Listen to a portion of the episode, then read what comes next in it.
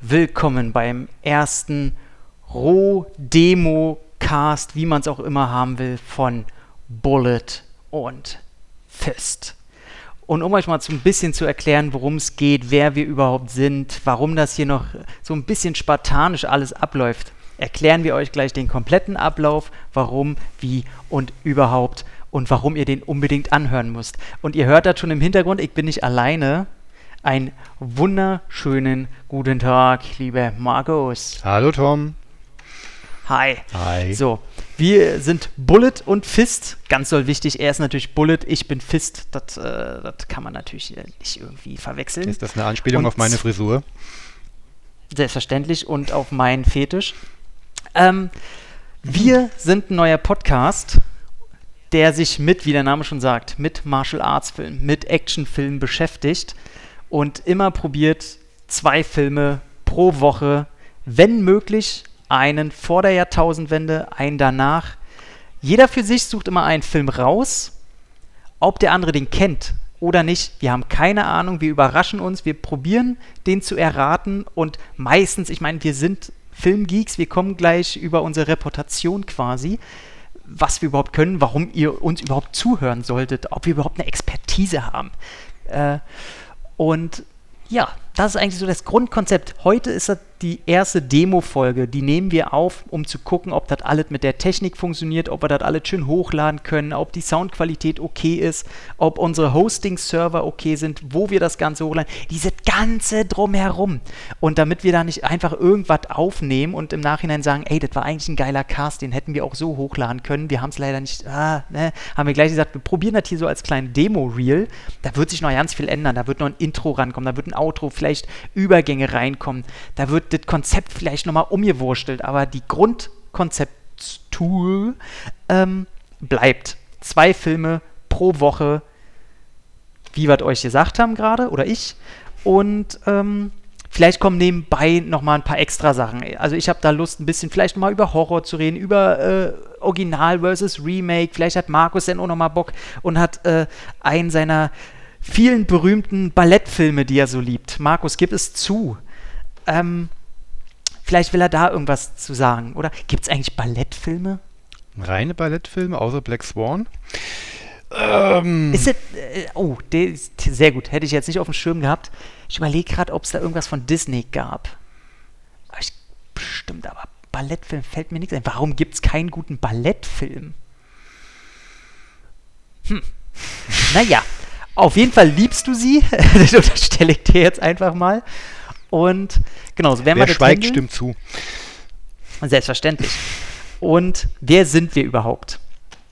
Ich bin Tom, äh, gelernter Mediengestalter, Bild und Ton, so hat es bei mir angefangen. Also, dass wir Filme schon mit der Muttermilch aufgesogen haben, ich glaube, das brauchen wir eigentlich nicht erzählen. Jeder, der so einen Podcast hier irgendwie aufnimmt, äh, da ist das klar. Also schon von klein auf, ich kann mich, seit ich denken kann, daran erinnern, dass mein Vater jeden Tag von der Videothek zwei Kassetten äh, mitgebracht hat. Wenn es drei waren, waren immer ein Porno bei. so ehrlich kann man ja sein. Guter Mann. Ähm, und dann ging, es weiter irgendwann eine normale Lehre gemacht. Da habe ich gesagt, nee, das kann nicht so weitergehen, du musst irgendwas mit Medien machen, sonst wirst du nicht glücklich. Hab eine äh, Mediengestalterausbildung gemacht, war dann auch mal zwischendurch Pornocutter gewesen und ähm, sehr gut, innerhalb von zehn Sekunden schon zweimal das Thema Porno reingebracht. Läuft. Und ja, danach dann auch für den Cine Opinions Podcast, den haben wir noch ins Leben gerufen, war mein erster Podcast, das erste Podcast-Projekt. Da sieht man tatsächlich noch die Karteileichen bei YouTube. Sind immer noch geile Podcasts, wer da mal reinhören will. Und habe dann auch für die X-Rated geschrieben. Und irgendwann bin ich zum Entertainment-Blog gekommen. Und also zum Cine Entertainment Talk, wo wir uns beide ja auch kennengelernt haben. Mhm. Und äh, bin da jetzt, weiß ich gar nicht, seit über einem Jahr dabei oder so, hab, durfte schon tolle Leute interviewen, ähm, durfte diverse Leute auch generell so ein bisschen kennenlernen aus der Szene, Regisseure, Schauspieler und so weiter. Äh, war die sch schönste Erfahrung, nach kann ich später zukommen, ähm, will ja gar nicht angeben. Und äh, war als Fotograf eine Zeit lang unterwegs und ja, haben wir uns irgendwann, ist man denn auch so weit, wenn man so ein so ein Konglomerat hat, so ein, so ein Podcast-Projekt mit sehr vielen Leuten, die sehr viele Interessen haben, dann bleiben die eigenen öfter mal auf der Strecke. Weil ja ein bestimmtes Konzept besteht, man kann sich nicht ganz ausleben. Manche Sachen will man so machen, so machen, kann man aber nicht, weil das Konzept der Gruppe einfach steht. Und irgendwann sagt man sich dann, Leute, ich habe Zeit, ich kenne jemanden, weil ganz alleine auf die Beine stellen ist schwierig. Und dann haben wir uns beide getroffen beim mhm äh, Live-Podcast, bei der 100. Folge vor Publikum im kleinen Rahmen. Nachdem wir uns aber auch wochenlang vorher schon bei ähm, der momentan beliebtesten Filmplattform im Internet Letterboxd auch schon mal die Bälle zugeworfen haben, ohne zu wissen, also du wusstest nicht, wer ich bin, sagen wir es mal so. ja. Stimmt tatsächlich, fand ich, fand ich sehr witzig, weil du hattest ja auch, also nachträglich habe ich das natürlich Sherlock-mäßig äh, erforscht warst du ja auch immer der, der mit am meisten äh, geschrieben hat, kommentarmäßig, und ich dir auch öfter geantwortet habe. Und ich habe noch nicht mal die Verbindung zwischen Facebook und Letterboxd erkannt. Und dann haben wir uns getroffen bei, äh, beim Live-Podcast in, äh, wo war das gewesen? In Hamm. In, in Hamm. In Hamm haben wir das gemacht, in einem, in einem Kino. Genau. Und haben, äh, und haben uns danach auch zusammen mit den Fans quasi, ich, ich, mag das Wort immer nicht so richtig, mit den Leuten, die uns äh, gerne zuhören, haben uns dann noch Rambo angeguckt, den neuesten. Mhm. Und es war eigentlich äh, sehr surreal einerseits für mich, weil da halt, du hast gemerkt, wie manche Leute, äh, zu denen ich dich jetzt nicht zähle, aber wenn da andere ankamen und denen so, das sogar schwierig waren, irgendwie nach einem Bild zu fragen oder so weil ich das ganz schwierig finde. Äh, ich bin den Leuten immer so nah und sofern jemand irgendwie von mir was Höheres denkt, fühle ich mich immer ganz klein. Da, da werde ich auf einmal so, so ganz, äh, ich will nicht sagen schüchtern, aber schon in die Richtung. Und das mag ich immer nicht deswegen, aber wir haben uns ja äh, dann sofort richtig gut unterhalten und da habe ich gemerkt, oh, Kacke. Also in Sachen Action und Martial Arts Film hat der Typ ja eine ganz schöne Expertise die, die meine auf jeden Fall überstrahlt, will ich sagen. Hm, jetzt könnte ich aber gleich ausrutschen auf der Schleimspur. Ähm, sehr wohl, sehr wohl. Nein, du hattest gerade da in diesem, zu diesem Zeitpunkt ähm, die Phase gehabt, du hast quasi meine ganze Jugend nachgeholt. Ähm, als ich dann, oder beziehungsweise als du da bei Letterbox gerade, ich dich da entdeckt hatte und dann auch öfter kommentiert hatte, hattest du gerade so ähm, die Action- und Martial Arts Videothekenware der 90er nachgeholt. Also Titel, die wahrscheinlich auch hier in den nächsten Wochen und Monaten von uns hundertprozentig ähm, des Öfteren dann mal durchgesprochen werden. Ein viel zu unterrepräsentiertes Genre, meiner Ansicht nach, in den Weiten des World Wide Web. Internets. Ja. Und ähm, ja, ich fand das dann immer sehr amüsant, wie dann halt der Blick eines Menschen, der die Filme halt jetzt, ich meine, ich habe die als Jugendlicher gesehen man muss man doch dazu sagen, uns beide trennen ja dann auch vom Alter her hm, knapp zehn Jahre. Mhm. Während also ich dann in meiner ja, Jugendzeit die Dinger dann selber aus der Videothek geholt habe, entweder abholen lassen oder zum Teil geschmuggelt, also unter Vortäuschen falscher äh, Tatsachen. Die altehrwürdige Frage, bist du schon 18? Na klar, hat ja den meisten Videothekaren schon gereicht. Ja. Dann hat man diese Filme dann mit nach Hause genommen, morgens am besten, und hat sie abends zurückgebracht und die Sicherungskopie war dann die nächsten Tage mein bester Freund. Ja, und da habe ich, glaube ich, so ziemlich alles gesehen. Also. Hab habe ich nie gemacht. Also ich habe ja auch gesuchtet. Ich war auch einer dieser Kellerkinder, die, ähm, wenn die Lehrer nächste Woche mal gefragt haben, ja, was habt ihr denn so gemacht? Und alle erzählen, ja, ich war hier mit meinen Eltern im Zoo oder wir waren mal das Wochenende dahin gefahren. Ey, bei mir war es ganz oft immer dasselbe, obwohl wir eigentlich auch viel gefahren sind und weg und so. Aber es war immer, ich war zu Hause und habe die und die Filme geguckt. Und ich fand das geil. Ich habe mich nie schlecht gefühlt. Und aber Sicherheitskopien habe ich nie gemacht. Oder mein Vater oder sonst irgendwas. Mhm. Also man kann ja sagen, ich, also ich bin 33, damit wir hier mal äh, von den Zahlen her ein bisschen äh, hantieren können. Aber da, äh, ich wusste das, einfach Klebestreifen rüber und äh, das ging durch. Auch mein Vater war eigentlich ein, ein elektroversierter Mensch, der das äh, mit einem Achselzucken hätte schnell machen können. Aber irgendwie, ich weiß nicht warum, war das in unserem Hause nicht verpönt, aber einfach nicht da, dass wir Raubkopien gemacht haben. Ja, ich bin da schon geprägt worden, als ich ähm, Du Verbrecher. Ja, genau. Als ich aufgewachsen bin, gab es dann, als ich angefangen habe, Filme als Medium wahrzunehmen und auch Datenträger als das wahrzunehmen, was sie sind. Ähm, ich meine, ich bin Überlebender zweier Formatkriege. Ich habe VHS gegen 2000 überlebt und ich habe äh, HD-DVD gegen Blu-ray überlebt. Äh, daher weiß ich dann noch, wie das war, als mein Vater damals anfing, sich diese Sicherheitskopien in sein Regal zu stellen. Also da standen wirklich diese ähm, modrigen grünen Plastikhüllen, wo eine Video 2000 Kassette drin war, wo dann vier Filme drauf waren, standen dann nebeneinander und da standen schon über 100 Stück. Und wie gesagt, das waren die ersten 70, 80 waren noch Video 2000. Also überleg dir mal, wie viele Filme da gestanden haben. Ich hatte meine eigene Videothek zu Hause. Und das, die, die Sammlung wurde immer größer und größer. Und irgendwann hatte ich meine eigenen beiden VHS-Rekorder bei mir im Zimmer stehen gehabt. Jo, und die sind auch heiß gelaufen, die Teile. Also. Wo wir ja gleich mal rüberschwenken können, warum wir diesen Podcast hier überhaupt ins Leben gerufen haben. Du hast es schon angesprochen, mhm. Filme, die viel zu wenig besprochen werden. Und das ist genau unser Anliegen, weil selbst in unserer Freizeit, also ich auf jeden Fall in meiner, aber mhm. dich schätze ich auch so ein, dass wir uns eigentlich um Schauspieler, um Filme regelrecht sorgen. Ich auf jeden Fall tagtäglich immer reingucke bei IMDb oder auf, auf Action Martial Arts Seiten im englischen Bereich und so weiter.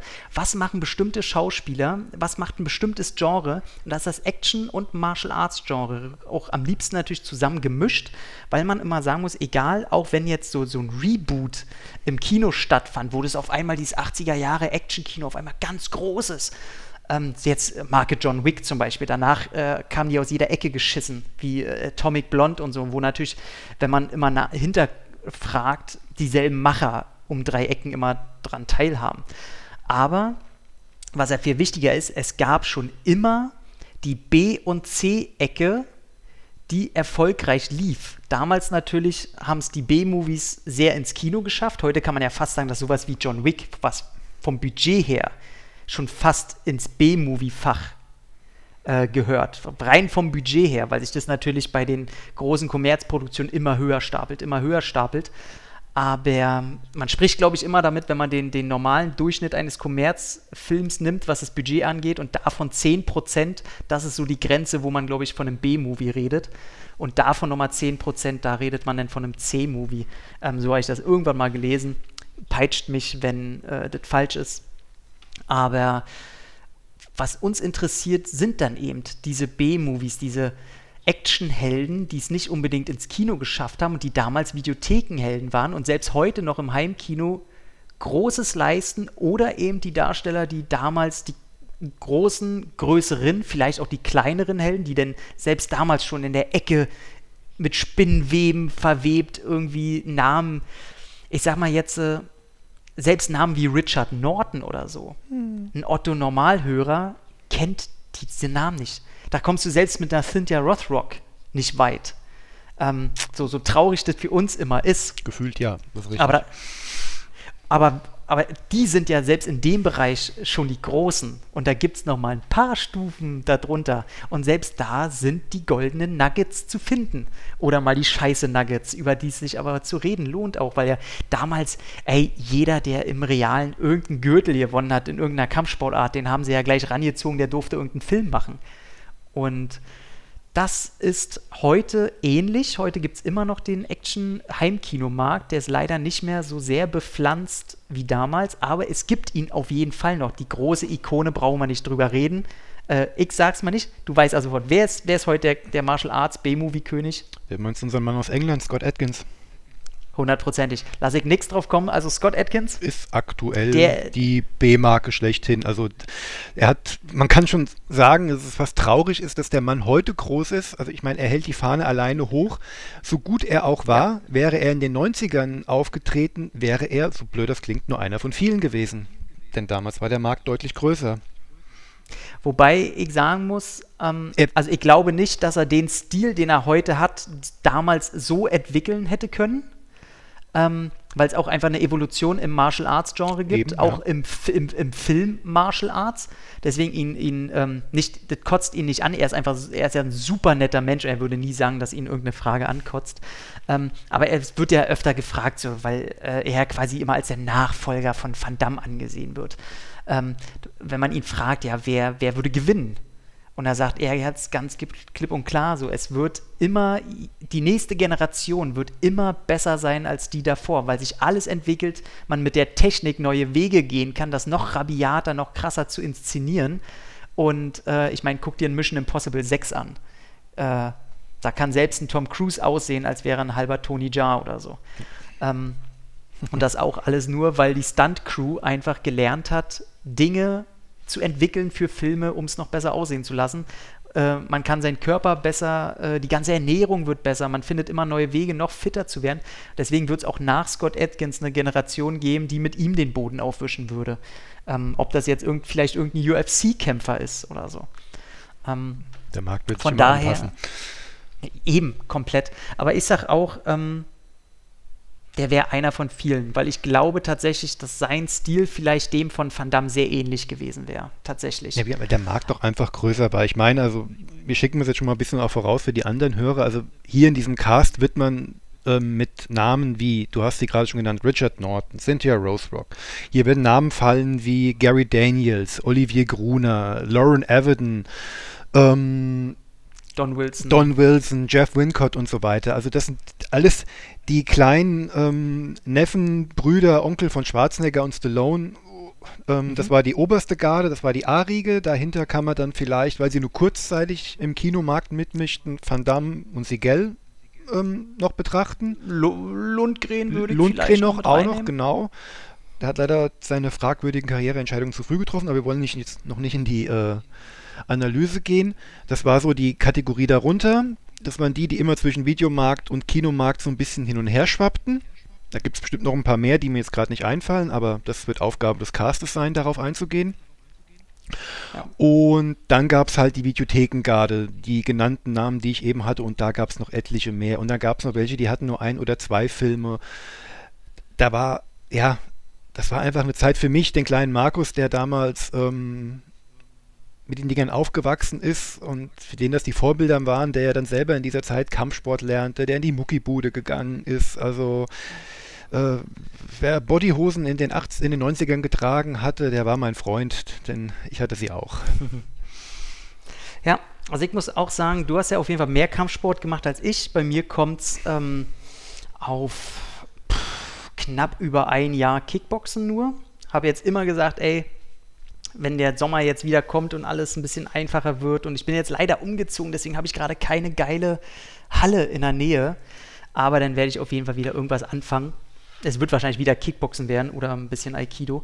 Aber also wir haben da schon ein bisschen Einblick, auch ein bisschen Expertise. Also wir kennen beide auch viele Leute, die das länger ausüben, äh, hatten schon so ein bisschen Einblick auch, ich sag mal, in das Making-of von Martial Arts Film. Das, also wenn wir jetzt zum, Beispiel, auch wenn man mit Tobi redet, einer von unserem Entertainment-Blog Jungs, der kennt da ja auch sehr viele. Ich durfte auch die Leute von äh, hier Plan B, Scheiß auf Plan A, die durfte ich kennenlernen und da auch ein bisschen zugucken und so weiter. Hier die, wie heißen Real Deal, ne? Die Jungs von Real Deal. Yep. Die, doch, das sind doch die Real Deal Jungs. Yep, ich sagte ja. Ja, achso. Achso also ich meine Erinnerung ähm, jetzt nach. Also ich, ich, hoffe, ich bringe jetzt auch nichts durcheinander, aber doch, ich sage jetzt einfach mal ja. Die halt die halt weltweit, also die spielen auch, egal ob das John Wick war oder ob die jetzt bei äh, Hobbs vs. Shaw äh, mit bei den Stunts und so, also die sind ganz on top dabei und haben ja ihren eigenen deutschen Martial Arts Film rausgebracht. Also sowas oder auch jetzt so Leute wie Mike Möller oder sowas. Also die werden hier auf jeden Fall groß Erwähnung finden, weil, äh, darauf wollte ich eigentlich hinaus, die ganzen großen Actionfilme, ey, die kommen überall vor. Selbst so diese Van Damme-Filme. Also ich selber mache ja diese äh, Van Damme-Specials beim Entertainment-Blog. Bin jetzt angekommen bei Maximum Risk gerade mit der Nummer 14 oder 15 oder sowas. Aber das sind Filme, wenn man ins Internet guckt, gerade in englischen Bereichen, dann findet man schon immer Podcasts zu den Themen. Im deutschen Bereich wird es schon ein bisschen arg, wenn du in die, ich sag mal, in die B-Riege der A-Action-Stars gehst, so wie eben Lundgren oder Seagal und so weiter. Mhm.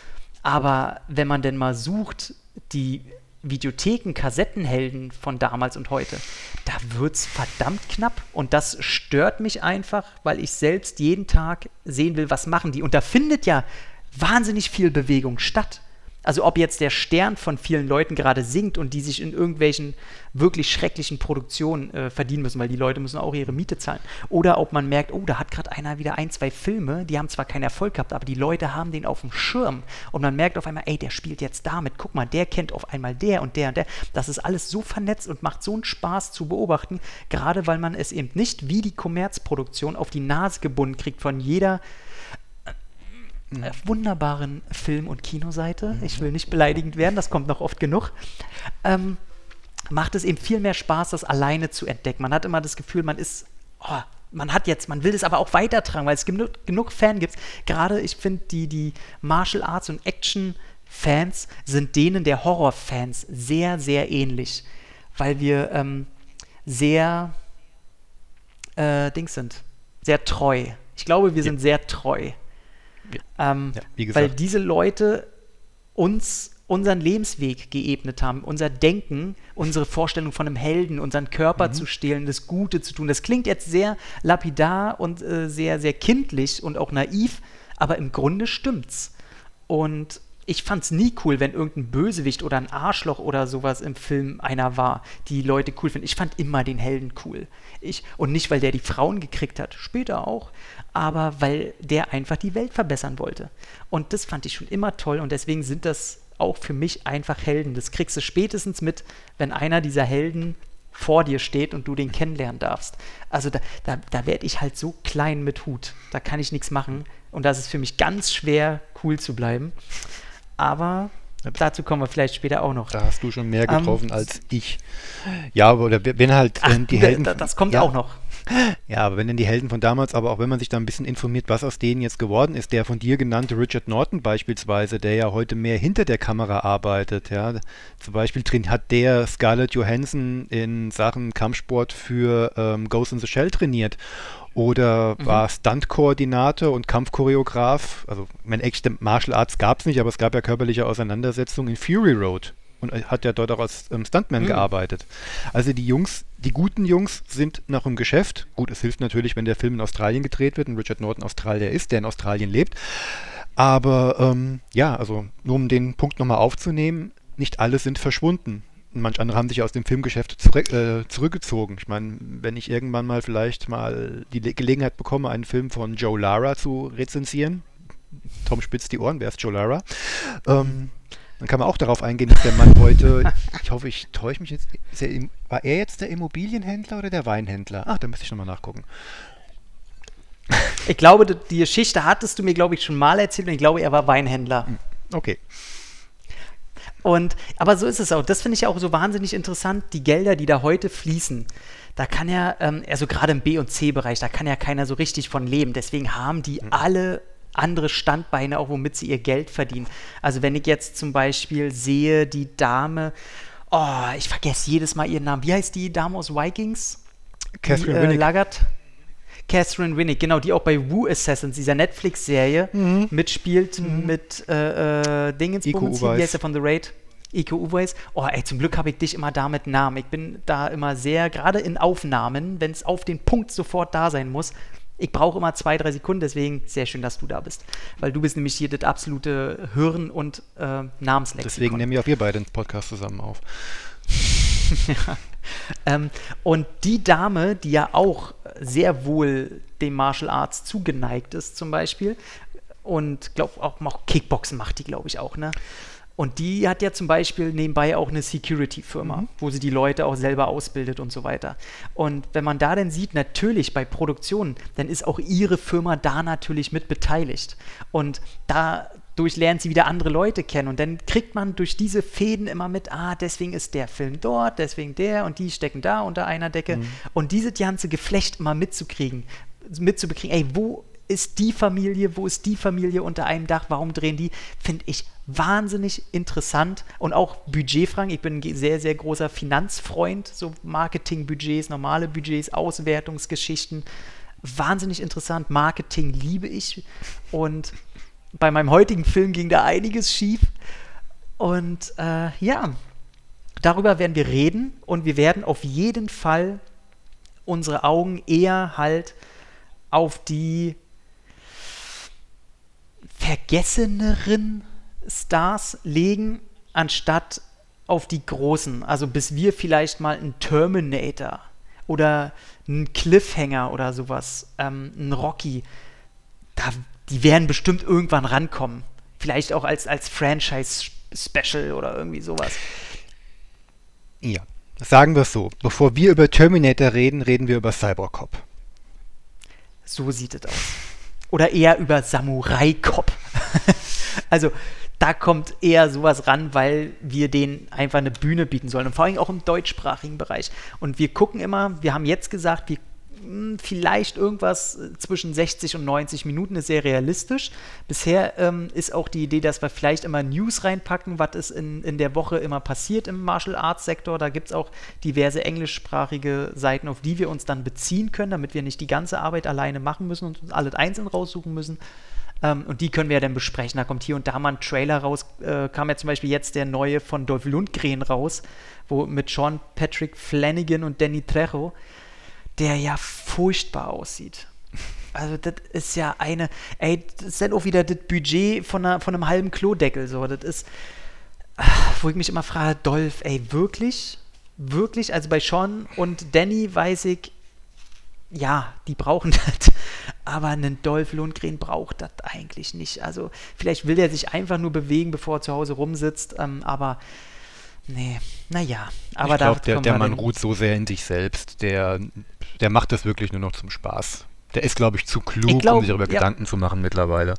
Abgesehen davon, dass er ja natürlich mit ein paar körperlichen Gebrechen gesegnet ist, die ihn auch daran hindern, den großen Star noch raushängen zu lassen, den großen Actionstar. Aber auch das ist ein anderes Thema. Genau. Also heute News noch nicht rausgesucht, weil, wie gesagt, ist ein, ist ein Rohcast und da gucken wir erstmal, ob das ganze Technische hier funktioniert. Wir beide reichen so, als News, würde ich sagen glaube ich auch. Wenn ihr Fragen habt, ne, ey, wir sind fast offene Bücher. Ähm, deswegen benutzte Unterwäsche, kommt auf den Preis an. Ansonsten, ihr wisst Bescheid.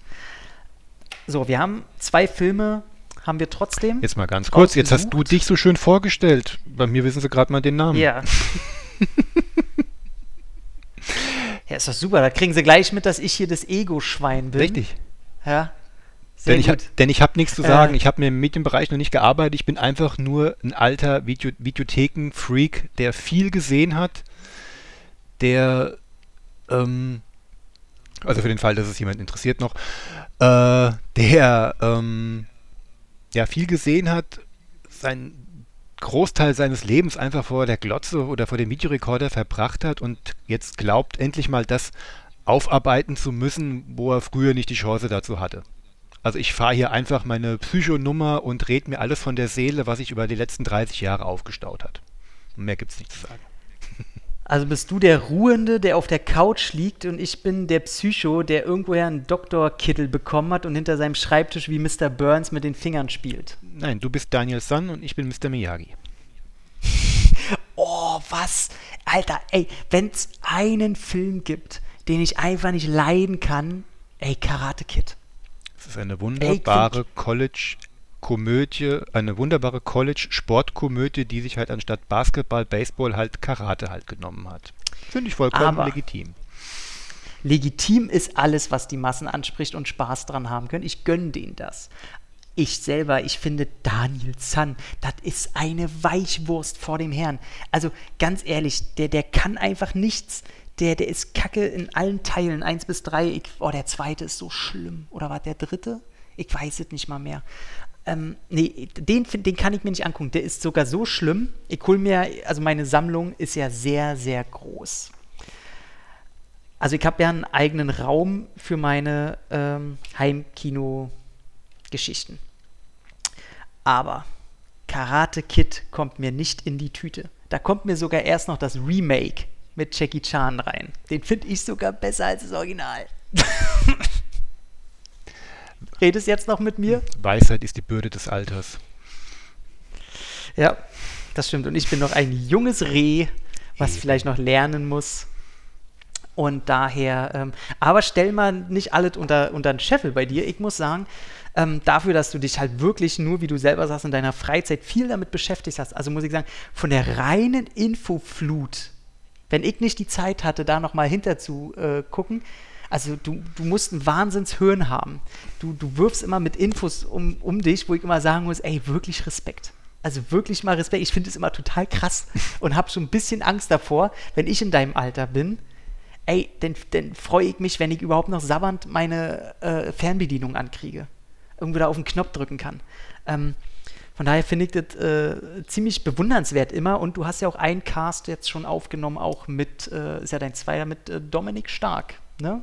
Ja, im Kino 90 Podcast war ich vor kurzem zu hören, der zum aktuellen Zeitpunkt, also heute zum Zeitpunkt der Aufnahme, noch nicht veröffentlicht ist, aber in den nächsten Tagen erscheinen wird. Also je nachdem, wann ihr es hört, ist er schon da oder kommt die nächsten Tage. Deswegen halte ich mich mal bezüglich des Themas jetzt nochmal bedeckt, aber vielleicht ist der ein oder andere ja Crosshörer dabei und wird meine Stimme wiedererkennen und wird hören, wie hypernervös ich bei meiner ersten Podcastaufnahme war.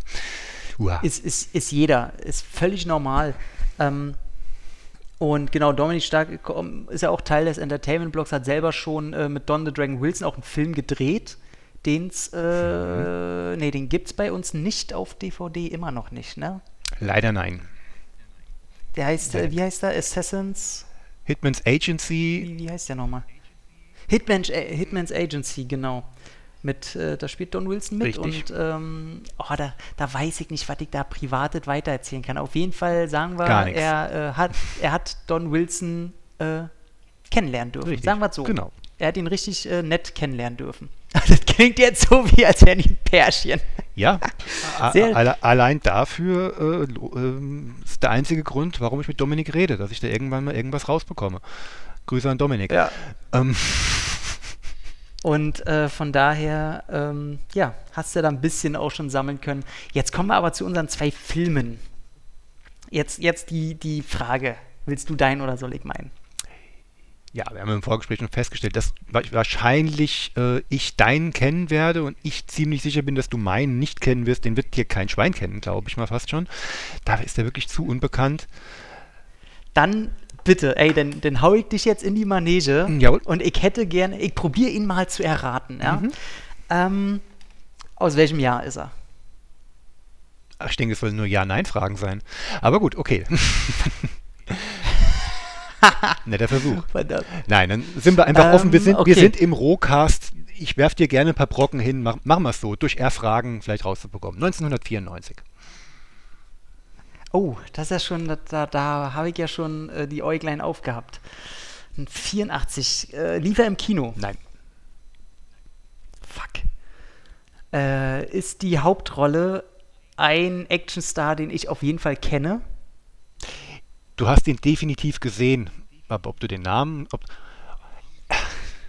den Namen kennst, weiß okay. ich nicht. Er hat eine semi-prominente Hauptrolle, doch eine Hauptrolle, jetzt wird schwierig, ich möchte nicht zu viel sagen. Er hatte die Hauptrolle in einer Fortsetzung eines in, ähm, wie soll ich sagen, äh, Pornokreisen bekannten Filmes.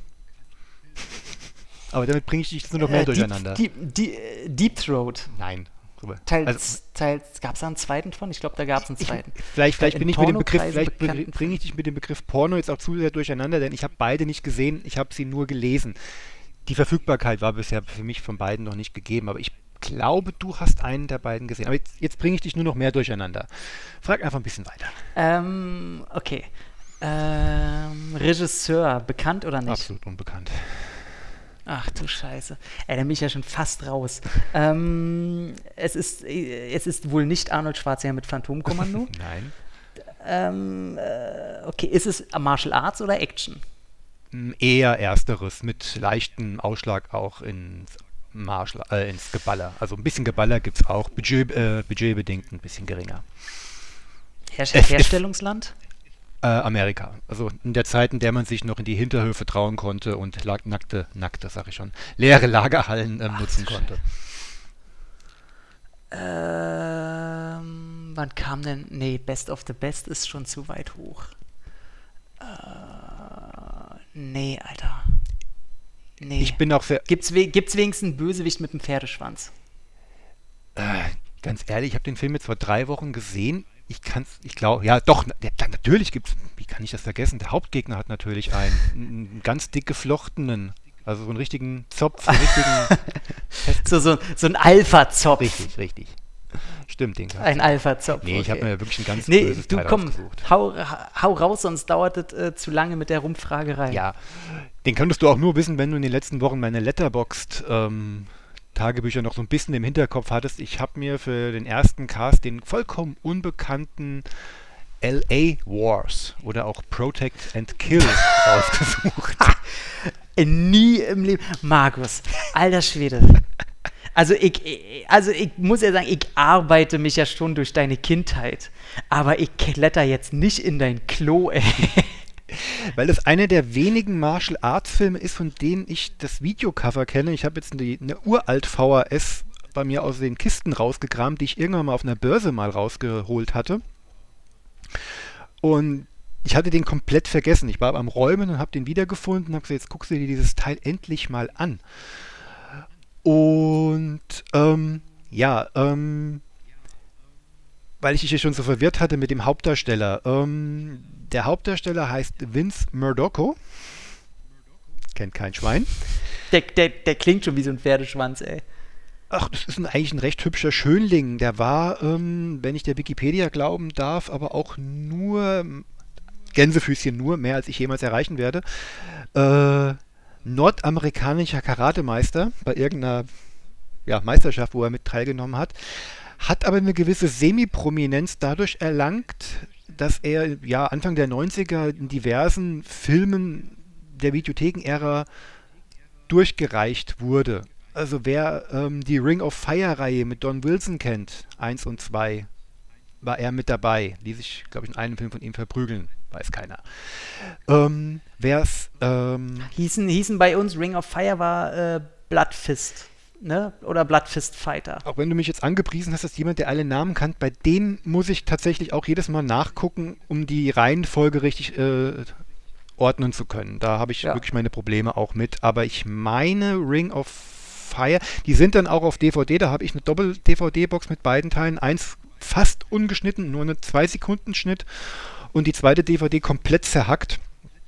Ähm, da laufen sie beide unter Ring of Fire.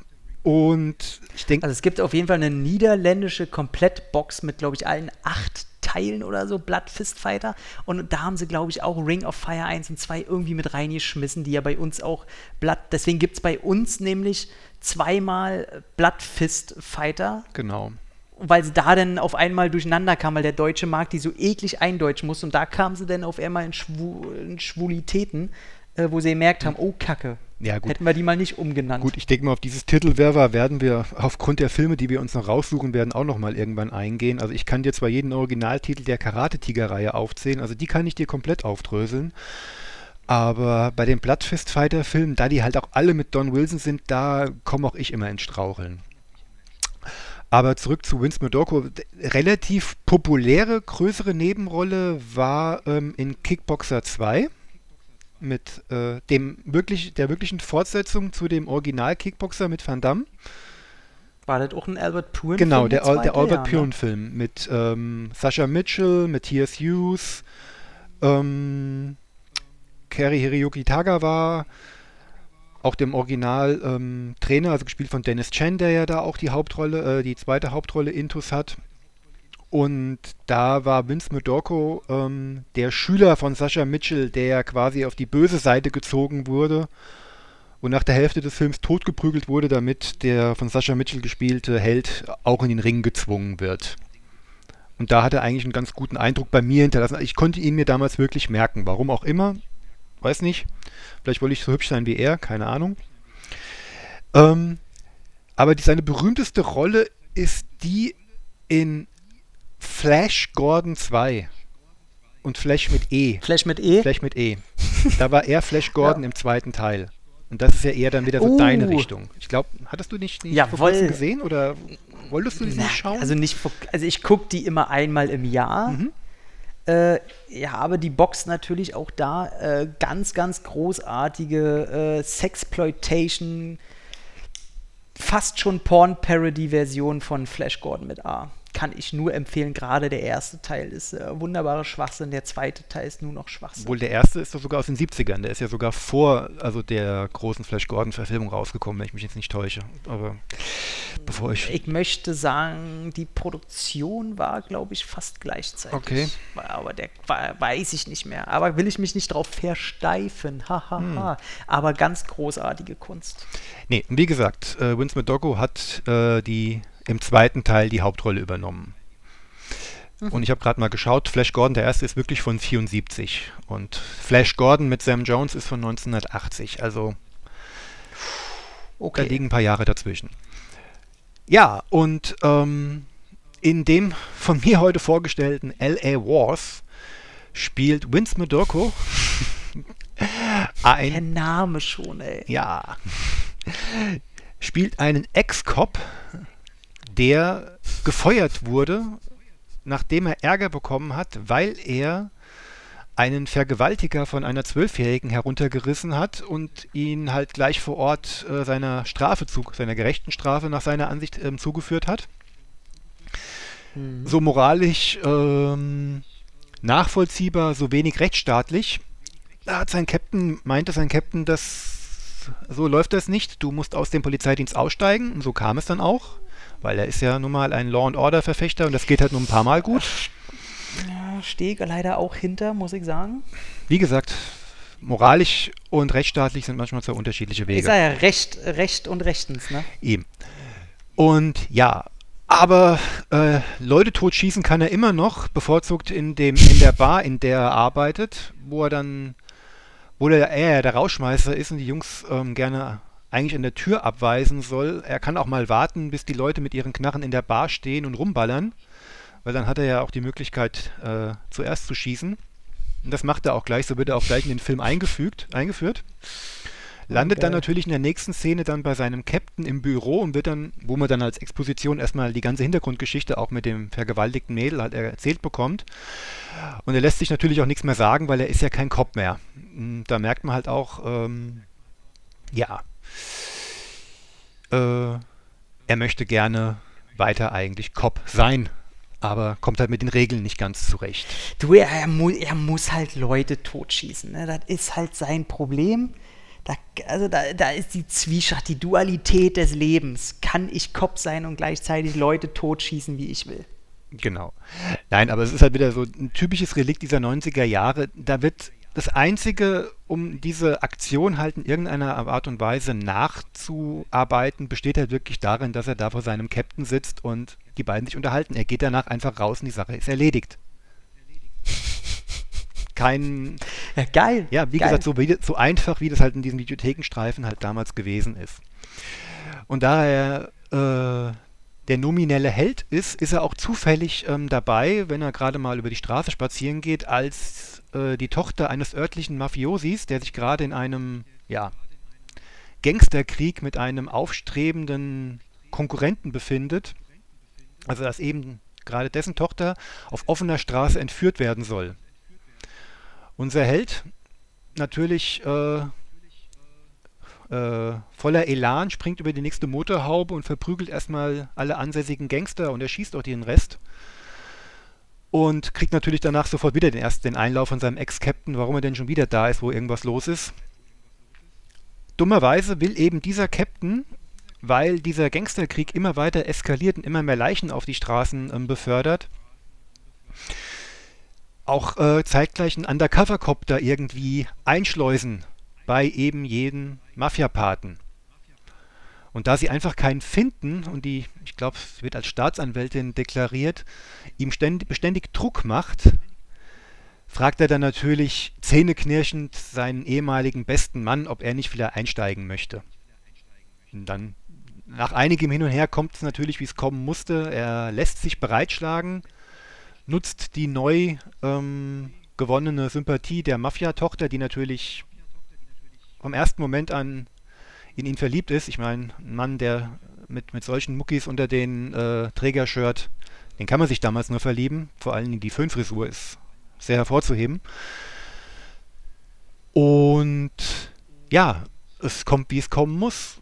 vor Ort verliebt er sich in die Mafiatochter, er ist, äh, verstrickt sich immer weiter in diesen Gangsterkrieg. Ich muss, ich muss dich jetzt mal kurz bremsen. Äh, nicht die ganze Story runterrasseln. Stimmt. Die Story ruhig so kurz halten wie, ähm, weiß nicht, hinten auf der Verpackung oder so. Ja, das sind Das, das, kriegen, wir auch, das kriegen wir auch immer zu hören, ähm, dass die Leute sich für diesen Storyverlauf nicht so wirklich interessieren.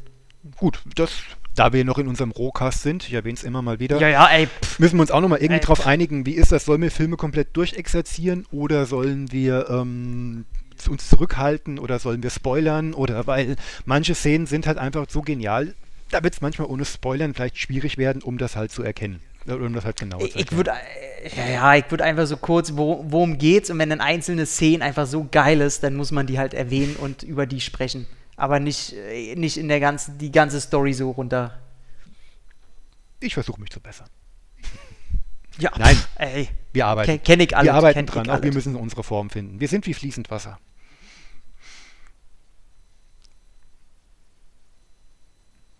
Hallo? Äh, ich wollte gerade sagen, wie fließend Cognac. Ähm, dann frage ich dich jetzt einfach mal, hat er, hat er denn, er ist ein Martial Arts Typ, auch in dem Film, weil du meintest ja, er ist Cop. Ich kenne den Film jetzt gar nicht, ich stelle mir gerade so richtig Resterampe-mäßig vor, dass der schon sehr billig aussieht und billig wirkt. Ich habe jetzt hier nicht mal ein Bild, kein Trailer, nichts vor mir. Ist der denn schon so, dass du sagst, da muss man schon Fan von sein? Oder hätte der, kann der auch so Freunde gewinnen? Sagen wir es mal so, ähm, bist du mit den Filmen von ähm, PM Entertainment ein bisschen vertraut? Aus den 90er na, Jahren. kl- na klar, hier, wie hieß er mit äh, Robert Patrick? Zero Tolerance? Ja, Wollo. Genau. Sch scheiß Film, aber ich kenne die Qualität. Ja, also da gibt es ja auch noch viele, viele weitere. Also wenn wir über Gary Daniels reden, dann werden wir an, diversen, ja. werden wir an einigen ähm, PM Entertainment Filmen nicht vorbeikommen. LA Wars ist durchaus, ähm, es ist kein PM-Film, aber er ist von der Mhm. Optik her in den frühen PM en- äh, Entertainment Filmen sehr nahe. Also es ist wirklich so ein LA-Streifen, gedreht noch, wie gesagt, in den Nebenstraßen, leeren Lagerhallen oder in ähm, gemieteten großen Anwesen, wo aber dann leider kein Geld für irgendwelche Statisten war. Ich meine, der große Mafia-Boss, der angeblich in einer uneinnehmbaren Festung wohnt, in der komischerweise den ganzen Film über ähm, vier Personen rumlaufen. Der Mafia-Boss, sein Oberhenchman, seine Tochter und eben unser Hauptdarsteller und ab und zu nochmal eine Haushälterin, aber ich glaube, die haben sie sich auch nur für einen Tag leisten können. Um das halt mal so ein bisschen klarzustellen. Und von der Optik her die, dieselbe Weichzeich Weichzeichner-Optik, nur war da noch nicht das Geld für größere Explosionen da, wie sie äh, bei PM ja beliebt waren, weil wenn PM für etwas Mhm. ähm, bekannt war, dann waren es ja wirklich fulminante Autostunts, die sie ja ein Ja. paar Jahre lang am Stück rausgehauen haben. Und das gibt es halt hier gar nicht. Das ist ein Prügelstreifen in erster Linie und Geballer. Also es gibt eine Montage, wo dieser Gangsterkrieg in der Mitte eskaliert, wo dann zu schlechter Rap-Musik, wie sie damals halt, sorry, wenn ich jetzt irgendwelche Rap-Musik-Fans da ein bisschen vor den Kopf stoße, aber das ist halt wirklich, ich gehe mal stark davon aus, äh, selbst in der Richtung untere B bis C-Ware, gibt es eine wunderbare Montage, wo Okay, dann Fußsoldaten im Dutzend billiger über den Haufen geballert werden.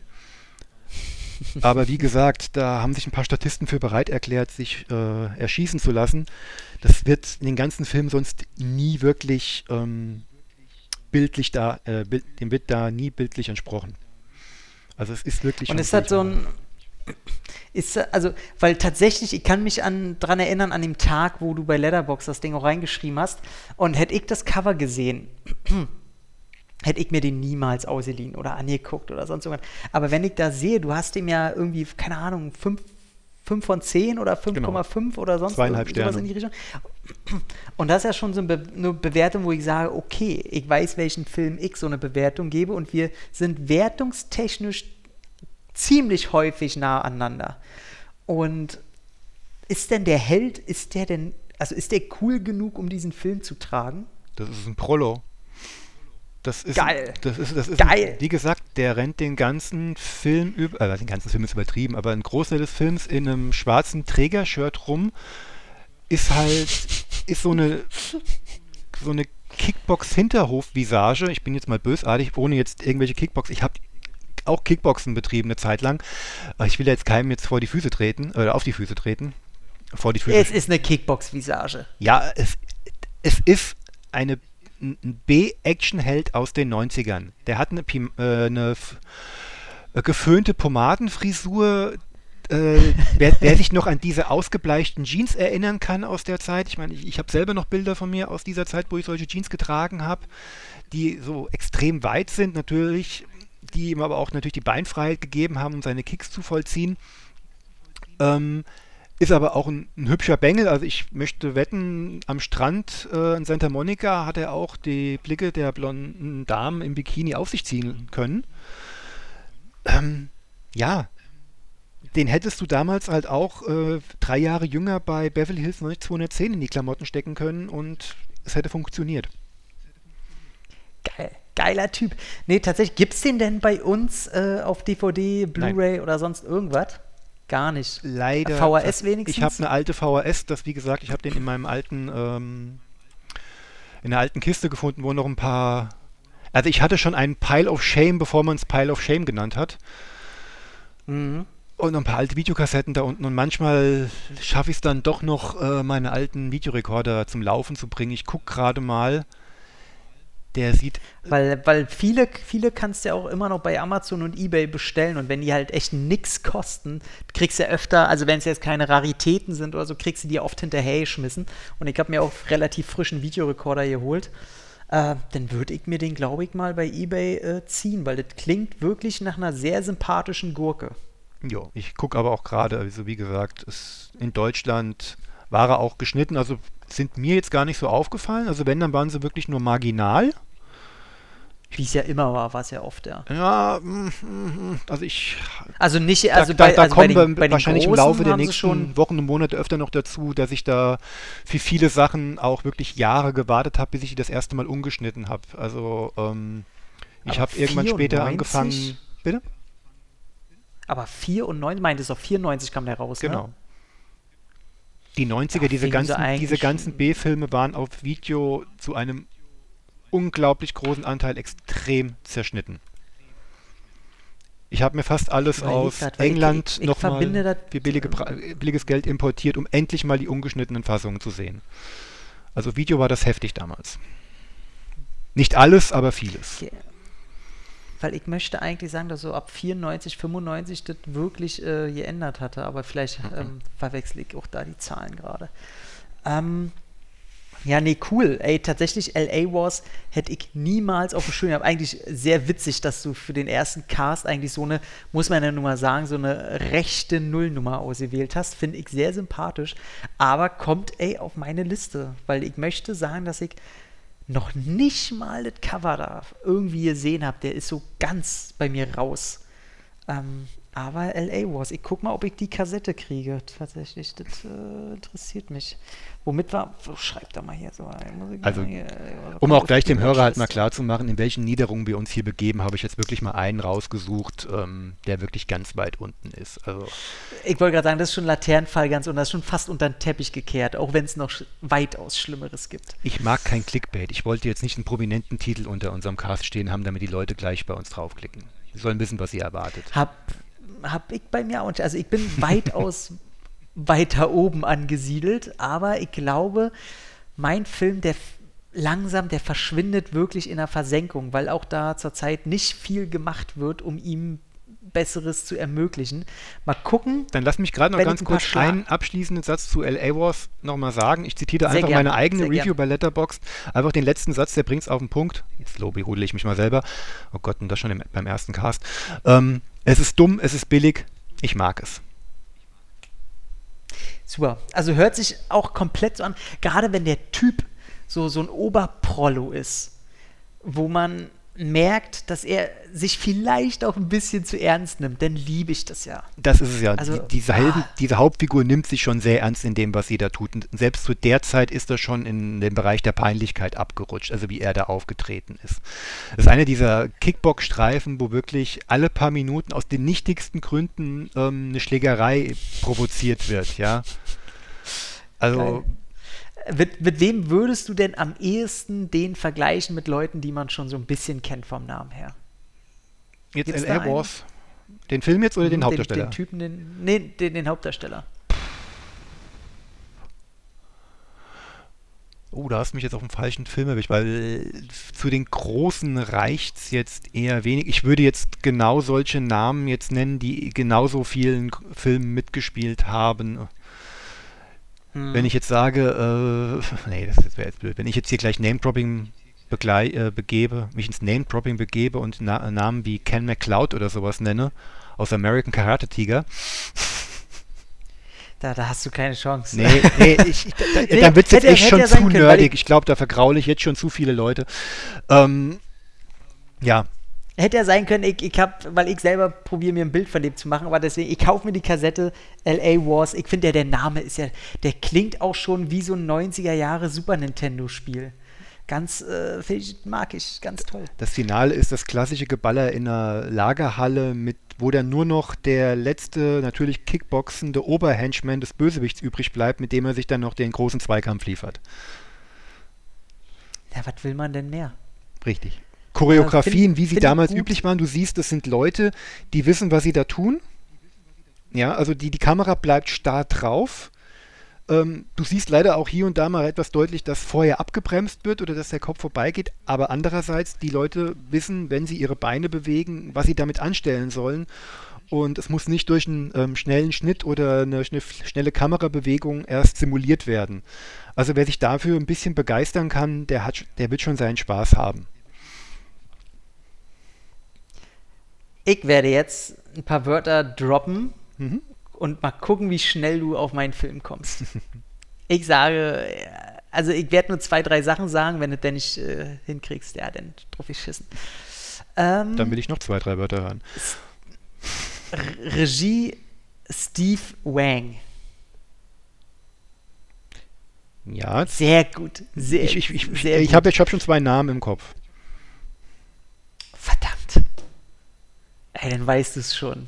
Wenn du jetzt sagst, äh, Hauptdarsteller Mark Dacascos, Ey, Ich sag gar nichts. Ich sag, äh, ey, ist jetzt egal, was ich sage. Du kommst, ich hasse hast dich du so end krass. endlich Drive geguckt, ja? Na, das freut mich aber.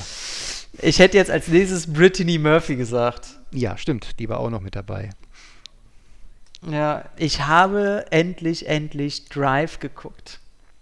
Im äh, Director's Cut, wo ich dachte, dass ich die geschnittene Version habe, weil ich habe die DVD von Laser Paradise, die aber FSK 16 ist und trotzdem aber auf dem Wendecover den Director's Cut anpreist und habe mir dann bei Schnittberichte.com mal angeguckt, was rausgeschnitten werden sollte bei der 16er, war aber alles drin. Also entweder wurde der irgendwann runtergestuft oder die haben einfach äh, auf eigene Faust, weil Laser Paradise muss man ja auch aufpassen, wie mit Schnittauflagen und so, wie die damit immer ganz gerne umgehen. Ähm, aber Ähm, ist alles drin. Ja, nein, äh, Warten.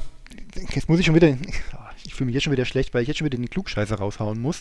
Der Film ist in Deutschland, zumindest auch auf Video, gab es bisher immer nur den Director's Cut.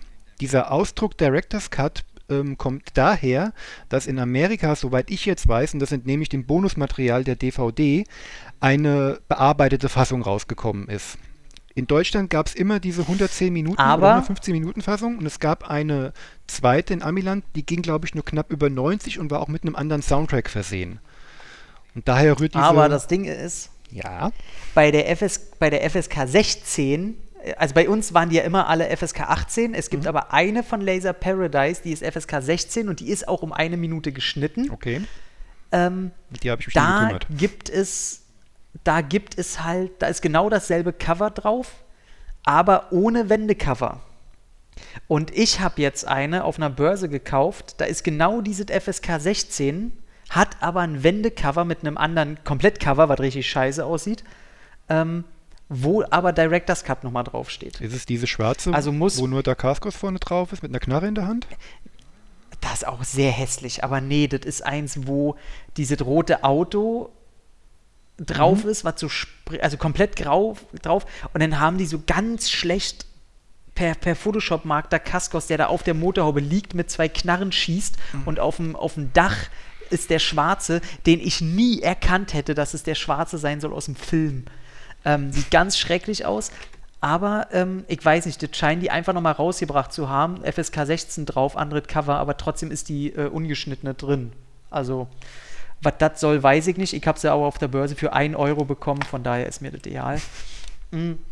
War äh, schön ungeschnitten und den finden ja viele so richtig geil. Also man muss jetzt mal sagen, ich habe jetzt den auch geguckt. Story, ey, ganz ehrlich, der Film geht zwei Stunden.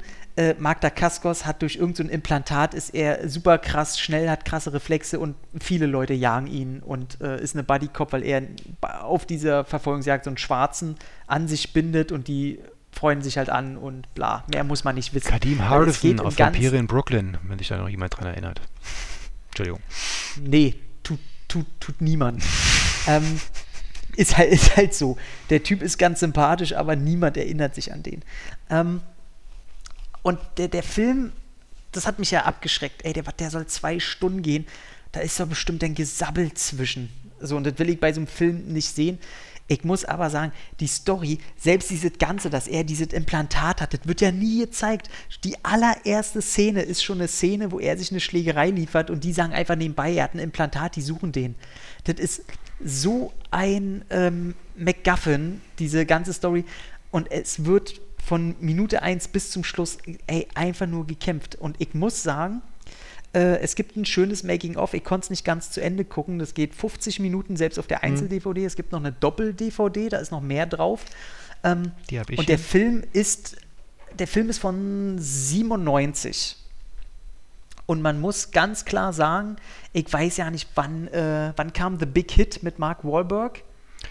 War der 98? Ein Jahr später, aus meiner Erinnerung raus. Ja, ein, ein Jahr später man muss wirklich sagen, soweit ich mich erinnere, ist Drive der erste Film, der diese Hongkong-Action nach Amerika bringt. Und danach kamen erst diese ganzen Epigonen, dann kam Big Hit, dann kam, und Matrix hat natürlich dann alle gebrochen. Ähm, und man muss wirklich sagen, dass äh, Steve Wang nicht noch mehr Filme gemacht hat, ist einfach nur traurig. Der Typ äh, kommt ursprünglich aus der Make-up-Ecke, hat aber nebenbei schon immer so Stunt-Videos und eigene äh, Promo-Videos und so an die Leute geschickt, wo er zeigen wollte, er kann auch Action inszenieren, er kann auch machen. Der hat dann äh, diesen Guyver 1 und 2 mhm. gemacht, wo der erste recht äh, bekannt ist, wo Mark Hamill da mitspielt. Und selbst da sieht man es in den Kampfszenen. Der Typ kann wahnsinnig gut Martial Arts inszenieren. Also wie, in, wie zu besten Jackie Chan-Zeiten. Ja, und, sein. Ja, Entschuldigung. Und ich, ich, ich muss wirklich sagen, ich werde noch gleich ein paar Sachen erwähnen. Mhm. Ich war so überrascht, wie krass da Kaskos ist. Ich habe den in. Ka also er, er wird oft gedoubelt, wenn es äh, darum geht, in der Luft rumzuwirbeln. Mhm. Aber ich muss sagen, wenn die Schlagab Tausch, abtäusche, tausche, wenn viel geschlagen wird und die Kamera drauf und man sieht, er ist das. Und davon gibt es halt viele Szenen. Mhm. Also ist jetzt nicht wie bei so einem neueren Van Damme-Film, wo man sieht, ach, da wurde er schon wieder gedoubelt, ach, da wurde er schon wieder gedoubelt. Der, der macht schon sehr viel selber. Alter, Schwede. So kannte ich den nicht. Also ich kannte ihn höchstens aus Pack der Wölfe, wo er mal ein bisschen zeigt, dass er ein bisschen mehr kennt, wo schon viel mit Wirework auch schon drin war. Only so strong. Aber finde ich ihn nicht so krass wie hier. Da hat er aber zum ersten Mal diesen waagerechten Schraubenkick gemacht, den er ja im Finale ja. abgezogen hat. Da ist er mir das ja. erste Mal aufgefallen damals. Aber, aber, aber nicht so als, als wirklicher Wirbelwind, der hintereinander so zack, zack, zack, zack, nee. zack. Also der ist ja da wirklich äh, fast auf einer Stufe mit Iko Uweis. Also der teilt da ja aus. Ich, ich dachte, Alter, also da ist er wirklich so auf dem Peak seines Könnens und seines Körpers, seiner Fitness. Krass. Hätte ich nie erwartet. Und dass zwei Stunden so kurzweilig sein können. Weil wenn der Film, der hat wirklich viele Action-Szenen. Wenn fünf. die nicht da sind, hat er fünf große Action-Szenen? Also fünf Prügelszenen. Wie gesagt, ich habe den Film jetzt selber seit über zehn Jahren nicht mehr gesehen. Das werfe ich jetzt mal gerade in den Raum.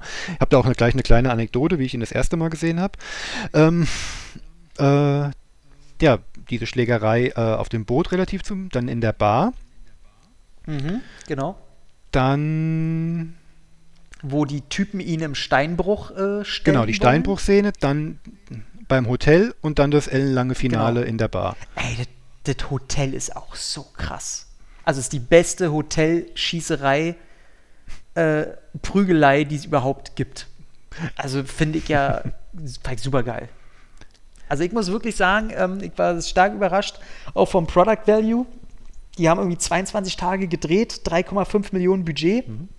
Du hast in Nebenrollen hast du ein paar bekannte Gesichter. Du hast eine Brittany Murphy, die ja leider sehr früh 2006 oder 2009 ähm, verstorben ist. Mhm. Ähm, die kennen die meisten aus Sin City. Immer so eine kleine Süße gewesen mit, mit großen Kulleraugen. Und äh, dann hast du in Nebenrollen immer noch hier, wie hießen der, den, den Tracy Walter, den, äh, der den Hedgehog spielt. Den kenne ich immer aus äh, Batman von Tim Burton Teil 1. Der hat äh, den Bob von äh, Joker gespielt, diesen Bob genau. Kanone. Oder du bist meine Nummer 1. So, das ist äh, Tracy Walter. Und sein genau, Kumpel kann ich aber auch, mit dem er da äh, den, kenn, den kennst, kennt man auch vom Sehen her.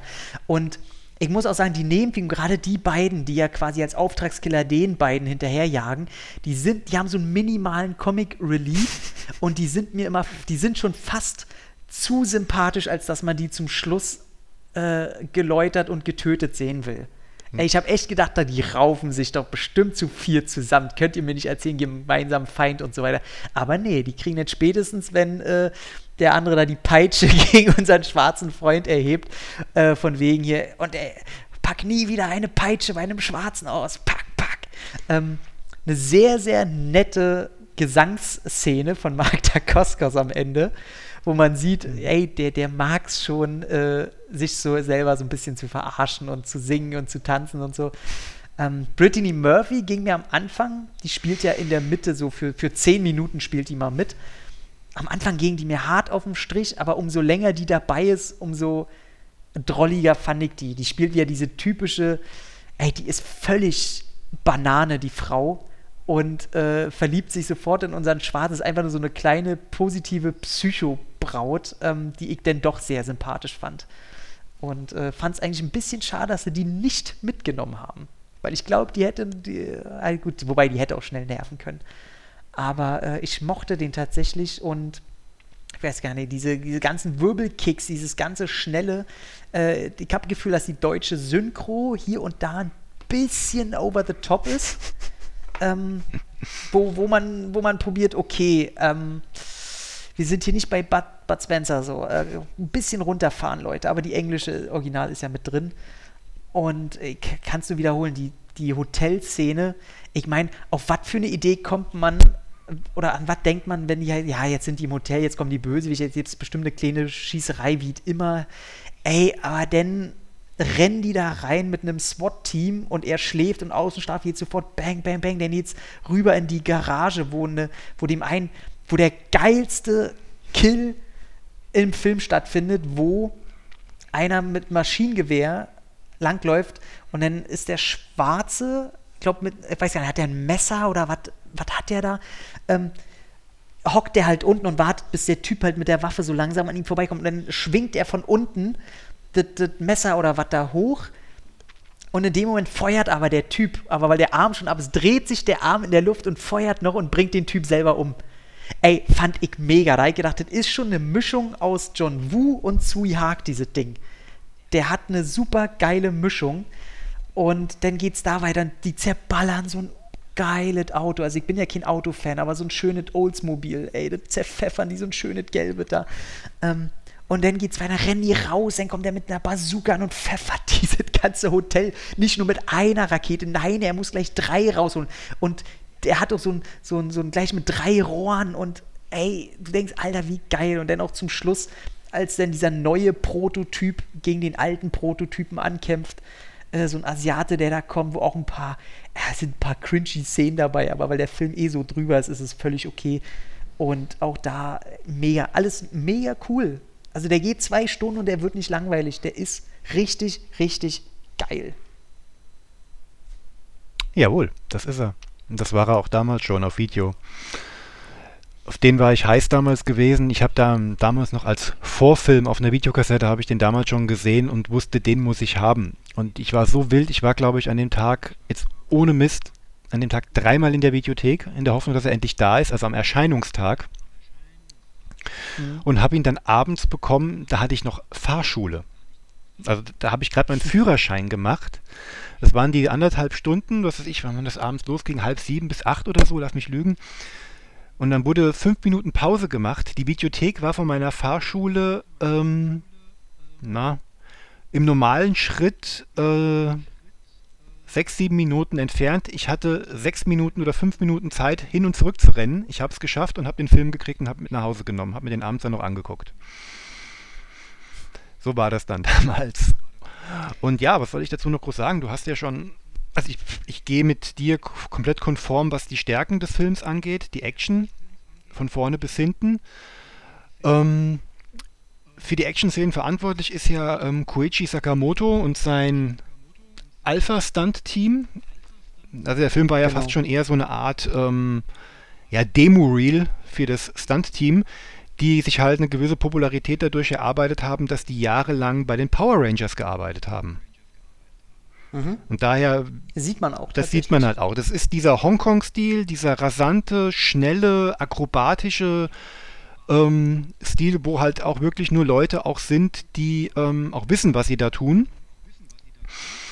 Und das zieht sich halt hier durch den ganzen Film. Das gepaart mit äh, Dakaskos ähm, äh, na, Kung-Fu-Stil, der ja auf seinem Vater beruht, der den ja quasi gegründet hat. Leider fällt mir jetzt gerade nicht mehr ein. Ah ne, genau, Wunhap Kwon Do, so heißt er. Auch ganz lustig, wo er Dakaskos in Hamburg gelernt hat. Aber das ist jetzt wieder, ja, jetzt merkt man, ich möchte wieder angeben, was ich alles weiß. ähm, jetzt habe ich auch meinen Faden verloren. Ja, und den wollte ich damals unbedingt haben, eben gerade wegen dieser Action, dieser Hongkong-Stil, den gab es in Amerika damals noch nicht. Also den hatten Eingeweihte durch Jackie Chan-Filme, durch Tsui Hark-Filme und alles andere, was so, oder so, so, so Yun Ping-Filme wie die In the Line of Duty-Reihe oder so schon so ein bisschen gekannt. Das war hier aber halt wirklich neu. Und hervorzuheben ist auch wirklich dieses äh, Comedy-Bösewichtsteam. Du hast Tracy Walter schon genannt, der sein Gegenpart, ähm, John Piper Ferguson, auch ein, ja, äh, kein viel unbekannter, ein viel genau, ein vielbeschäftigter Darsteller, ein kanadischer Darsteller, also viel auch in, in Serien, die da immer im Grenzgebiet zwischen Seattle und Kanada gedreht wurden, immer wieder mal ähm, eingesetzt. Hat auch mit der Casco später nochmal bei der The Crow Fernsehserie nochmal zusammengearbeitet. Und ja, ein bekanntes ein sehr bekanntes Gesicht eigentlich. Und der hat auch die meisten, die zum Teil besten Sprüche. Also die deutsche Synchro lässt sich da wirklich nicht lumpen. Die haue ich jetzt die Erbsen aus der Stirnfalte. War, glaube ich. Ey, da sind so ein paar, sowieso ein paar Sprüche, weil ich würde zu gerne, Magda Kaskos kann ja auch Deutsch, der hat, wie gesagt, sehr lange in Hamburg gelebt. Mhm.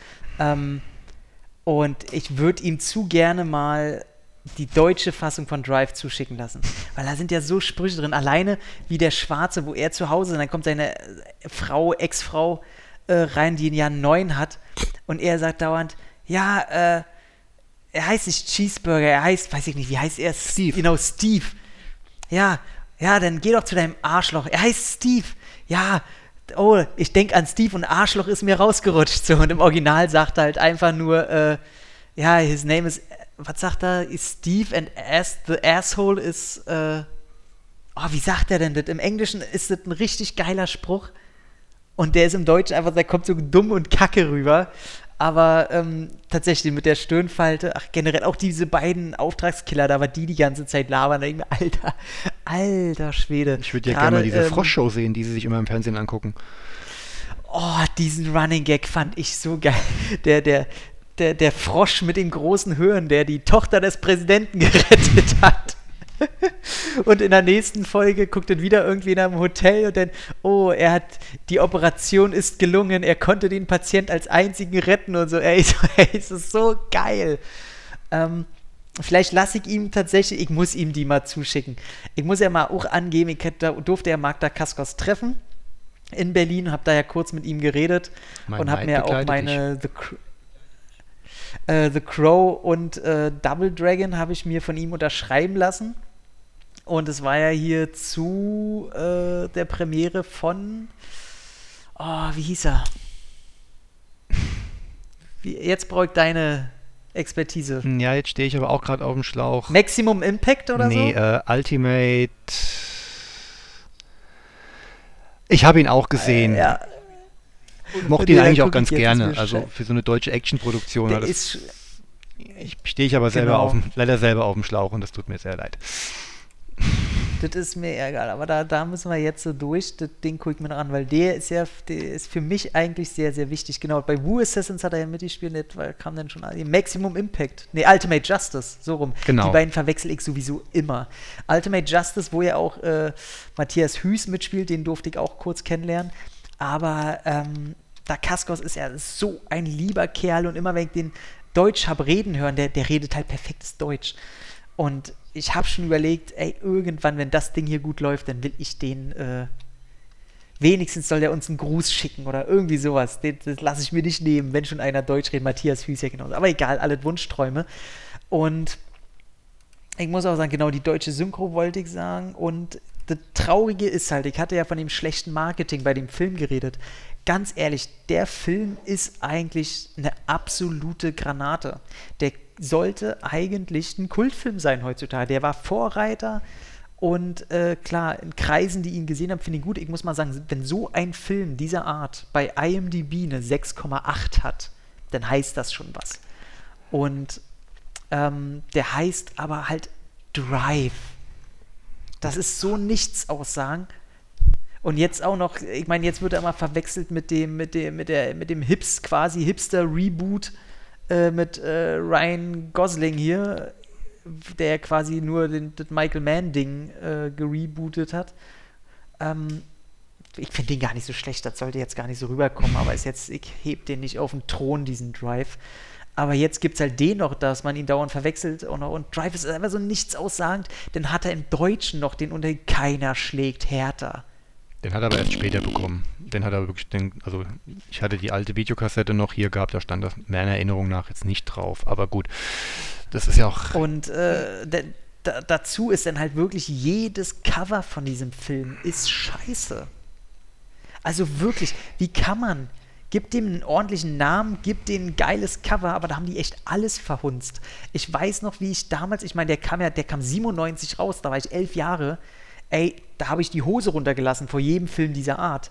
Aber ich weiß, dass das Ding, ey, das sieht nicht gut aus. Magda Kaskos hat jetzt auch nichts so irgendwie lange gerissen oder gemacht oder so, hat mich neu. Ich fand ihn immer super cool. Ähm, Finde ihn heute viel, viel geiler als damals. Ähm, auch so Produktionen, die, die im B- und C-Bereich verschwinden, finde ich dank ihm so, ey, Alien Agent zum Beispiel, finde ich immer noch gut, lasse ich nichts drauf kommen. Ähm, aber damals der Titel, das Cover, habe ich gedacht, ne, gibt mir nichts. Und habe erst später mitgekriegt, wie, wie viel Leute diesen Film toll finden und muss jetzt auch sagen, ey, wie dumm ich war, wie geil dieser Film ist. Aber Leute, ihr könnt die Filme nicht nur so lustlos vermarkten, das geht halt nicht so. Aber ist auch egal wo, also nicht nur wir in Deutschland haben scheiß Cover, der hat überall Kack-Cover. Äh, und es gibt den immer noch nicht mal auf äh, Blu-ray. Es gibt den nur auf DVD von verschiedenen äh, Produktstätten. Ähm, Laser Paradise, ich weiß gar nicht, ob Cape Light den auch irgendwann rausgebracht hat, aber die sind alle so, außer die Zweier-DVD-Box, jetzt sehr viel Extras so dran und echt schöne Making-ofs auch.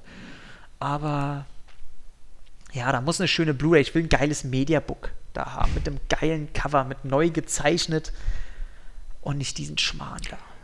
Ja, da kam so in einer Zeit raus, an dem der Markt für solche Martial Arts Filme eigentlich schon abgegrast und übersättigt war.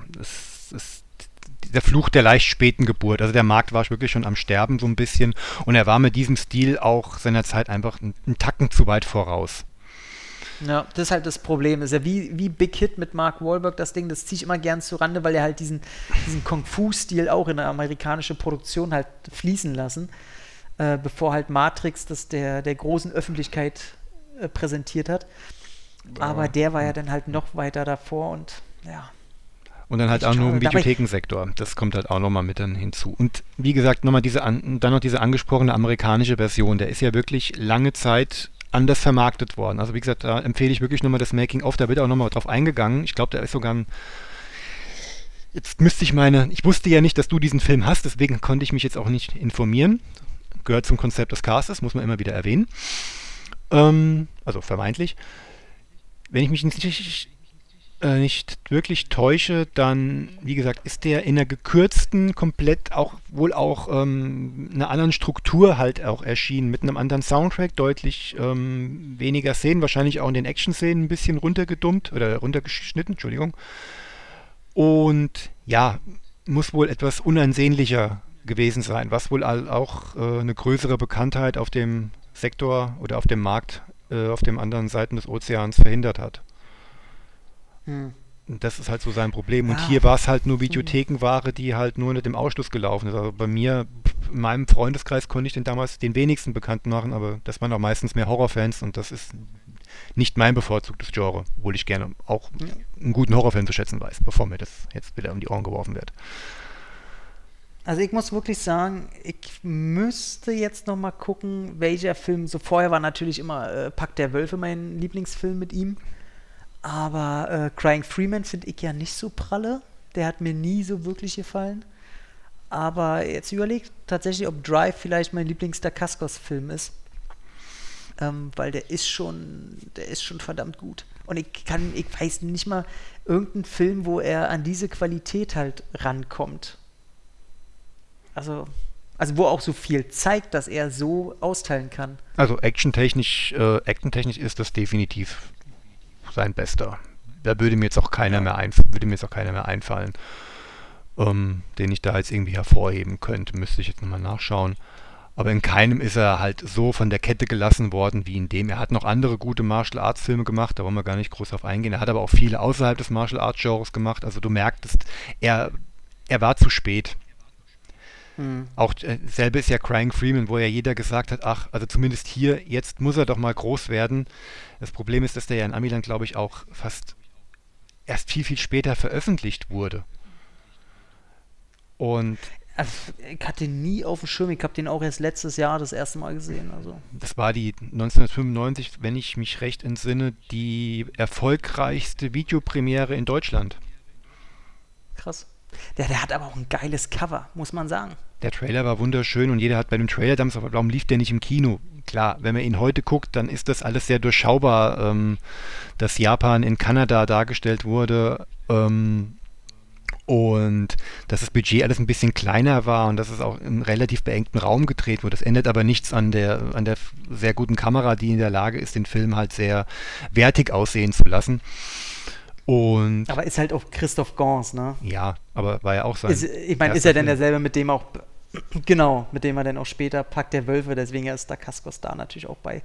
Schade, dass er bei Silent Hill nicht dabei war. Hätte ich mich gefreut. Mhm. Ja, die hatten ja lange, die hatten ja noch zwei weitere Projekte lange in der Pipeline, die leider nie veröffentlicht wurden, wenn wir den Exkurs jetzt gerade mal wagen. Und ähm, ja, da Kaskos kam, er ist einfach zu spät auf ähm, das heißt, so spät kann man nicht sagen. Ich, ich weiß nicht, woran. Also ich glaube auch, dass das, ich glaube auch, das Problem war, dass da Kaskos jemand war, der sich äh, schon in der Anfangszeit zu breit aufgestellt hat. Also ich meine, der ist angefangen mit Only the Strong, wo er einen reinen Klopperfilm gemacht hat, dann macht er so eine, äh, so eine sehr künstlerisch versierte äh, An, äh, Anime-Verfilmung. Ähm, oder Manga-Verfilmung. Moment, Und, als erstmal äh, hast du American Samurai unterschlagen als, als Bösewicht. Das war der erste Hauptrolle. Ja, aber der hat ja der, der keinen interessiert. Also, also die, die Namen, womit, womit er halt äh, größere Fußstapfen irgendwie treten wollte, ist ja kein American Samurai. Ja, und. Da, kann, das, da kannst du ja bei Van Damme genauso sagen. Gut, es, es kann schon karriereschädigend sein, wenn der erste Kinofilm Double Dragon ist. Ja. Wobei man, ja, genau, und das ist es halt. Da war dann eine Videospielverfilmung. Da hast du auf einmal wieder so eine, so eine äh, Manga-Verfilmung. Dann hast du einen Film, der halt äh, irgendwie äh, eher Schießereien bietet. Also, ich glaube, der ist auf zu vielen Hochzeiten innerhalb des Action-Genres ähm, hat er getanzt. Weil ich, ich, ich, ich, wüsste auch nicht, wo soll ich den. Für mich ist er nicht ein reiner Martial Arts Action Star. Nee, nee du hast, du hast, du hast immer in so einem Film. Du hast jetzt einen wichtigen Punkt angesprochen. Er hat eine Videospielverfilmung und eine Manga-Realverfilmung zu einem Zeitpunkt gemacht, als das noch nicht en vogue war. Oder halt auch noch nicht mit den nötigen Budgets ausgestattet wurde und auch nicht mit der nötigen Ernsthaftigkeit betrieben. Oder gut, Crying Freeman war ein ernsthafter Wieso? Super, Super Mario war doch großartig. Ja, natürlich war Super Mario großartig. Das wissen wir heute. Das hat damals noch keiner erkannt. Aber wie gesagt, war es so eine Zeit, wo das halt belächelt wurde. Ich meine, Crying Freeman ist ein toller Film, hat halt nur keiner mit, haben halt die, die es mitbekommen müssten, um den Film zu einem Erfolg zu machen, halt nicht mitbekommen. Ja, sagen wir es so. Und danach musste er halt dann nehmen, was er bekommt. Ich meine, er hat Kickboxer 5 gedreht, der ja wirklich eine mhm. inhaltliche Fortsetzung der Albert Payan ähm, ist. Und danach, äh, ja, war es dann wirklich der Eben, äh, absterbende äh, Videomarkt gewesen. Ich habe gerade die Liste hier mal vor mir stehen. Also. Ja. Er wurde dann auch erst wieder so ein bisschen bekannter mit seiner Kochshow, ne? also, also, nee, also jetzt mal so blöd gesprochen, aber ja. äh, aus, da, da hat er erstmals wieder äh, ziemlich, ist er, also nicht im Rampenlicht, aber da war auf einmal wieder ein Name und auf einmal kam dann wieder ein Name rein und hat dann so Nebendarsteller, ich meine, er war dann der große Gegner bei John Wick 3. Ähm, er kann jetzt wieder halt von diesem Retro-Bonus zählen, der jetzt ganz, ganz lange äh, in war. Ja, das ist aber dann noch eine Sache der Wahrnehmung. Ich meine, auch jeder, ich meine, ich habe den Mann halt in den 90ern schon quasi aufwachsen sehen und habe die Filme alle geguckt. Ich habe alles gesehen. Ich habe Hard Proof gesehen, Sanctuary, Code of Conduct. Das sind alles Filme, da redet heute kein Mensch mehr drüber. Hard, Hard Proof, ey. Ja, ähm, und habe dann halt auch seine Karriere. Ich mag ihn in der Crow-Serie. Hm? Ich mag ihn in der Crow-Serie. Ich muss wirklich sagen, schade, dass das zu einer Zeit rauskam, als Serien noch nicht dieses Budget hatten. Ich muss wirklich sagen, als Nachfolger von Brandon Lee ist er von allen, die es probiert haben, der einzige, den ich wirklich äh, legitimiert finde. Ja. Also der macht, der, der imitiert ihn gut genug, er ist ihm sehr ähnlich von seinem ganzen Wesen her. Und ich muss wirklich sagen, schade, schade, dass er in dem Alter die Serie nicht hätte später produzieren können. Ich habe damals nicht verstanden, ich meine, ich habe die Serie auch gesehen, als sie im Fernsehen lief. Ich mochte sie, ich meine, das war ja alles vor der großen Zeit der Serien. Ähm, dementsprechend ist das aus heutiger Sicht auch schon ein bisschen altbacken. Aber ich habe danach nie verstanden oder auch davor schon nicht verstanden, ihr habt es doch ständig mit irgendwelchen Fortsetzungen probiert, die mal mehr, mal weniger gelungen waren. Warum habt ihr nicht mal eine produziert mit eben Dacascos in der Hauptrolle? Ja, das ist auch noch so ein Problem. Das habe ich auch nicht verstanden. Ähm, ich bin kein Gegner von The Crow 2 und 3. Teil 4 ist halt ein einziges Trash-Cringe-Fest. Äh, da kann man sich so lachend drin verbeißen. Aber ähm, ja, verstehe ich auch nicht, warum sie das probiert haben. Vor allem, selbst als das Projekt, ähm, ich weiß gar nicht, eine zweite Staffel hat es nie gegeben, nee. ne? Und ähm, aber jeder war sich ja einig, okay, aber er als Krähe funktioniert ja halt. Ja, warum nicht? Und dann produzieren die halt lieber diesen hässlichen Wicked Prayer, ja, wo du, naja, was willst du machen? Ähm, aber das ist ein, das ist ein, auf jeden Fall ein, ich weiß gar nicht, The Crow könnte man eigentlich schon durch Brandon Lee irgendwie, wird der bestimmt mal bei uns unterkommen. Und, aber das, da soll es erst später zu kommen, das sind jetzt schon wieder 90 Minuten. Äh, Rohfassung, wie gesagt wenn ihr irgendwelche Anmerkungen habt, wenn ihr sagt, ey, wir sollen uns doch mal ein bisschen kürzer halten oder ihr auch eine Idee habt, wie wir das Konzept vielleicht doch ein bisschen unterhaltsamer irgendwie machen könnten, ähm, wir werden uns wahrscheinlich ein bisschen kürzer bei den Filmen halten, wenn nächstes Mal noch die News mit drin sind. Aber im Grunde wird es schon, also das, die Grundkonzeptur ist schon das, was ihr gerade gehört habt. Lasst bitte alles Mögliche da, was es an äh, positiver wie negativer, konstruktiver Kritik geben kann, euch auffällt. Oder ob ihr sowas, ob ihr sagt, ey, so klappt das überhaupt nicht. Oder ihr sagt, ey, einmal die Woche mega, endlich mal die Filme, die ich auch geil fand, endlich kann ich mir da mal was anhören. Lasst einfach alles da, was euer Hören dazu gerade äh, ausspuckt. Äh, ansonsten, wie ihr sagt, bleibt alle lieb und wir wünschen euch viel Spaß mit äh, unseren Haut drauf Helden. Bis zum nächsten Mal.